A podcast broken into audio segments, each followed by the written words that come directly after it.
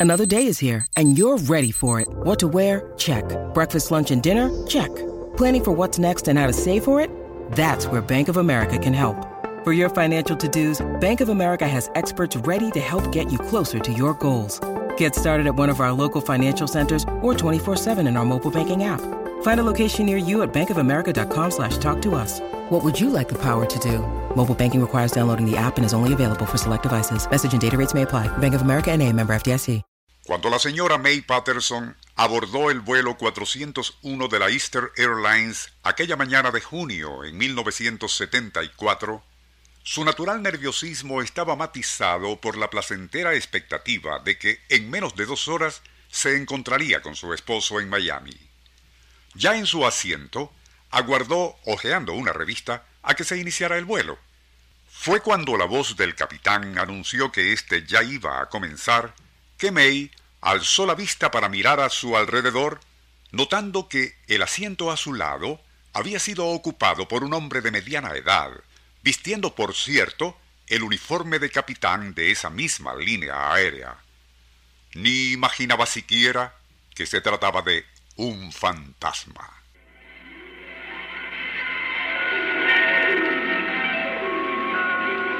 Nuestro insólito universo. Cinco minutos recorriendo nuestro mundo sorprendente.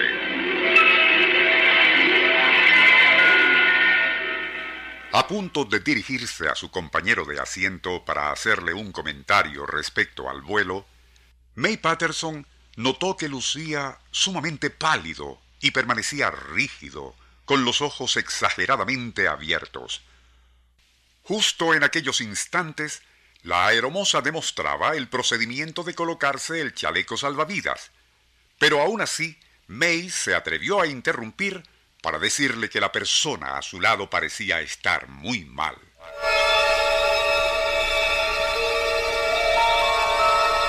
Y fue precisamente cuando todos miraron hacia allí que la figura de aquel personaje vistiendo uniforme de la Eastern Airlines comenzaría a desdibujarse hasta desaparecer.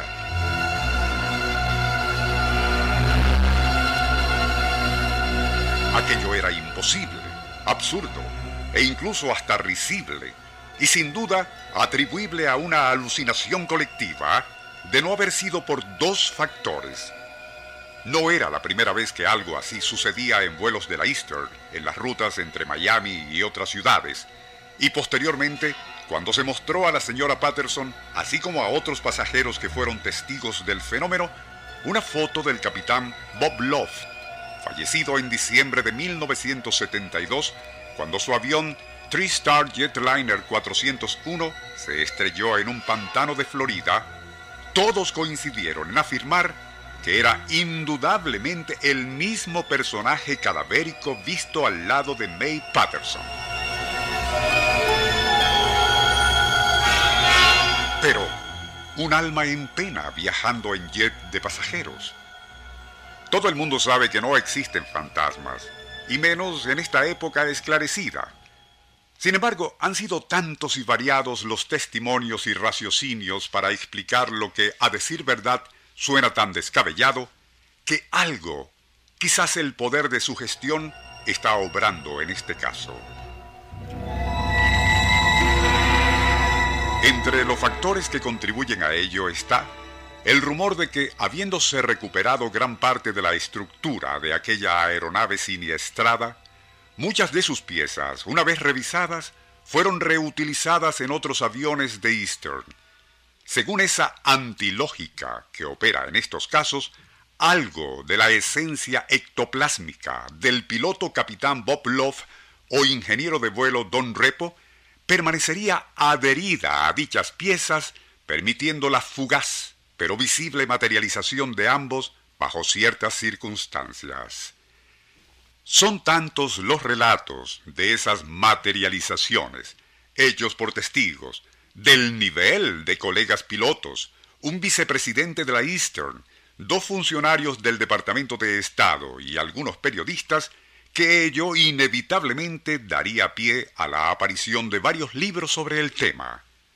Bienvenidos para quienes creen en esas cosas, o basura supersticiosa para los que no. Es como dijo Mefistófeles a Fausto, un acto de fe, querido amigo, no consiste en creer sin ver o creer en lo que no se ve, sino creer que se está viendo.